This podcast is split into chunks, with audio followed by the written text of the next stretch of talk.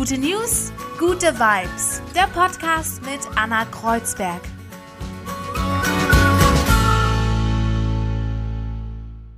Einen wunderschönen guten Morgen, gute News, gute Vibes auch diese Woche wieder an diesem Montag. Und ich habe jetzt drei gute News für euch, die hoffentlich ja eure Woche gut machen, euch ein gutes Gefühl geben.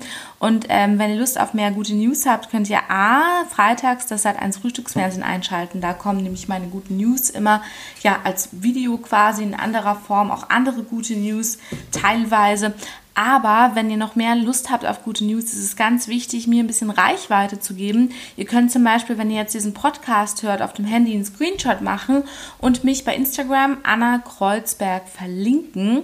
Mir einfach eine Nachricht schreiben und irgendwie in Kontakt mit mir treten. Ich brauche Reichweite, ansonsten kann ich natürlich diesen Podcast nicht weiterführen. Aber jetzt kommt das, was ihr euch verdient habt, und zwar drei gute News.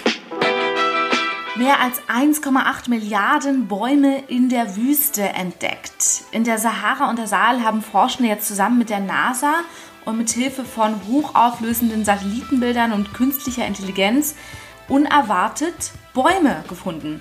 Ja, es ist wohl weit mehr als die bis jetzt geschätzten 1,8 Milliarden Bäume, da die einzelnen Baumkronen von oben schwer auseinanderzuhalten sind. Ja, und dieser Fund soll nun Aufschluss geben über Ökosysteme in trockenen Gebieten, denn damit hat wirklich niemand gerechnet.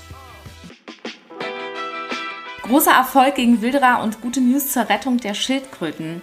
Forschenden ist es jetzt gelungen, mit GPS-Sendern, die sie quasi in gefakten Meeresschildkröteneiern aus dem 3D-Drucker versteckt haben, gegen Wilderer vorzugehen. Fast alle Arten von Meeresschildkröten sind bedroht und ihre Eier sind sehr beliebt. Sie gelten als Delikatesse und werden gehandelt. Mit diesen GPS-Sendern können Forschende jetzt die Handelsrouten nachvollziehen. Die Fake-Eier haben sie in Schildkrötennester in Costa Rica gelegt und so hofft man auf deutliche Fortschritte im Kampf gegen Wilderer. Während ich jetzt diese Nachricht sage, hoffe ich, dass die Wilderer jetzt nicht schlauer werden und irgendwie diese Fake-Eier, beziehungsweise ja, diese Fake-Eier rausbekommen. Und ich hoffe, die können noch ganz lange so die Handelsrouten nachvollziehen. Frankreich und Litauen wollen wilde Tiere in Zirkussen verbieten. Schon ab November 2021 soll es in Litauen verboten werden, Tiere wie Löwen, Tiger und Elefanten in Zirkussen zur Schau zu stellen. Dazu habe ich eine Freundin gefragt aus Litauen und ja, es ist wirklich so, weil ich habe fast nichts darüber gefunden. Ähm, Vier Pfoten hat darüber berichtet und ansonsten finde ich es schade und man muss diese News auf jeden Fall in die Welt bringen, weil Deutschland ist einer der wenigen Länder in der EU, die wirklich noch wilde Tiere in Zirkussen haben, was ich völlig furchtbar finde. Das ist nicht mehr zeitgemäß. Warum sollte ein Elefant sein Leben in einem Zirkus verbringen? Das hat nichts mit seiner normalen Natur zu tun. Da sollte man nicht hingehen und es in keiner Weise unterstützen.